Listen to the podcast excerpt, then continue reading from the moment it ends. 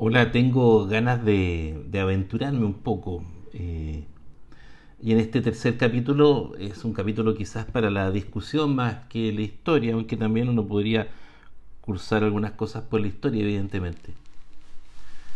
Eh, San Ignacio de Loyola lo que hace en primera instancia, después de, estudiar esos estudios a los 33 años, es difundir los ejercicios espirituales, eh, por lo cual fue atacado como un iluminado, eh, pero difundir esta experiencia personal.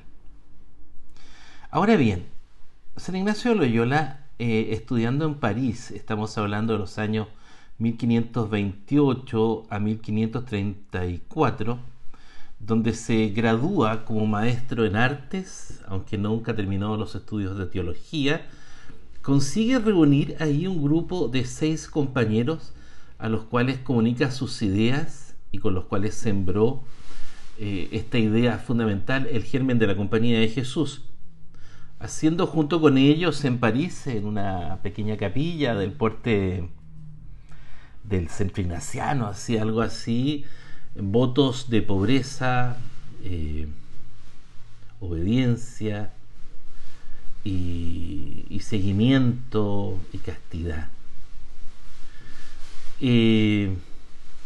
Pero aquí hay uno de los puntos que me gustaría que pongo para la discusión y a lo mejor en estos poquitos minutos en el siglo XVI, XVII, eh, San Ignacio también se veía rodeado de mujeres. Aquí hay seis compañeros, también hubo algunas compañeras de San Ignacio. Pero hay que entender que en la época de San Ignacio, la gran mayoría de las mujeres era entendida para ayudar a la institución familiar y al matrimonio. Ese era el fin, eh, objetivo eh, y natural y querido por Dios. Se entendía así. La mujer guarda la casa, cuida a los niños y cuida los bienes de la familia. Y podríamos incluso decir que también es considerada como parte de la riqueza del hombre. En cambio, había un grupo de mujeres que no quería esto, que eran las mujeres más humanistas de la época del siglo XVII, pero eran las mujeres que entraban al convento. Y en ese convento es donde buscaban la libertad y el acceso al conocimiento eh, que en otras partes, el anterior, les era negado. Ustedes se acordarán las que viajaron a Arequipa cuando visitamos el monasterio de Santa Catalina, la historia de Santa Catalina, eh, la historia justamente de una niña joven, rica, que entró con su sirvienta, pero que era muy culta. Eh, pero bueno, pero en la época de San Ignacio, la relación de San Ignacio tiene que ser la relación de la época. La mujer eh, es subalte, es, le pertenece al hombre, al hombre. Pero es interesante ver las vinculaciones de San Ignacio. San Ignacio pierde a su mamá a los seis años, por lo tanto, eh, su cuñada es la que lo ayuda a vivir en la vida, la, vida de relaciones, la maternidad.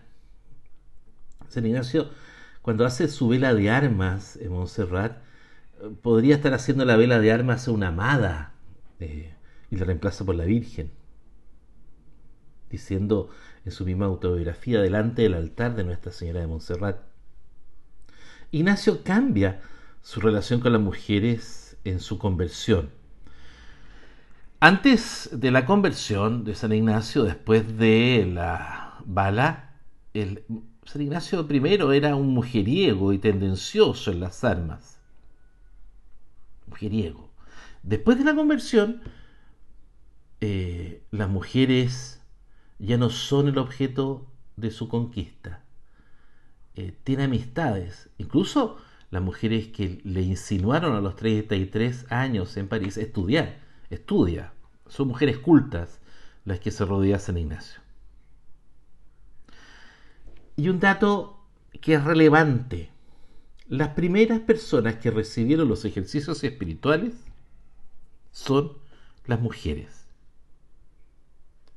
Y esto es vital entenderlo. ¿Qué es lo que caracteriza entonces a Ignacio de esta relación con las mujeres? Posiblemente podríamos decir que San Ignacio empieza a tener una relación con las mujeres de forma no solamente respetuosa, sino que además de forma de que ayuda a que ellas se planteen eh, cosas importantes en la vida. Aunque hay algunas corrientes también de que hablan de la misoginia de San Ignacio de Loyola. Después podemos seguir conversando de estos datos.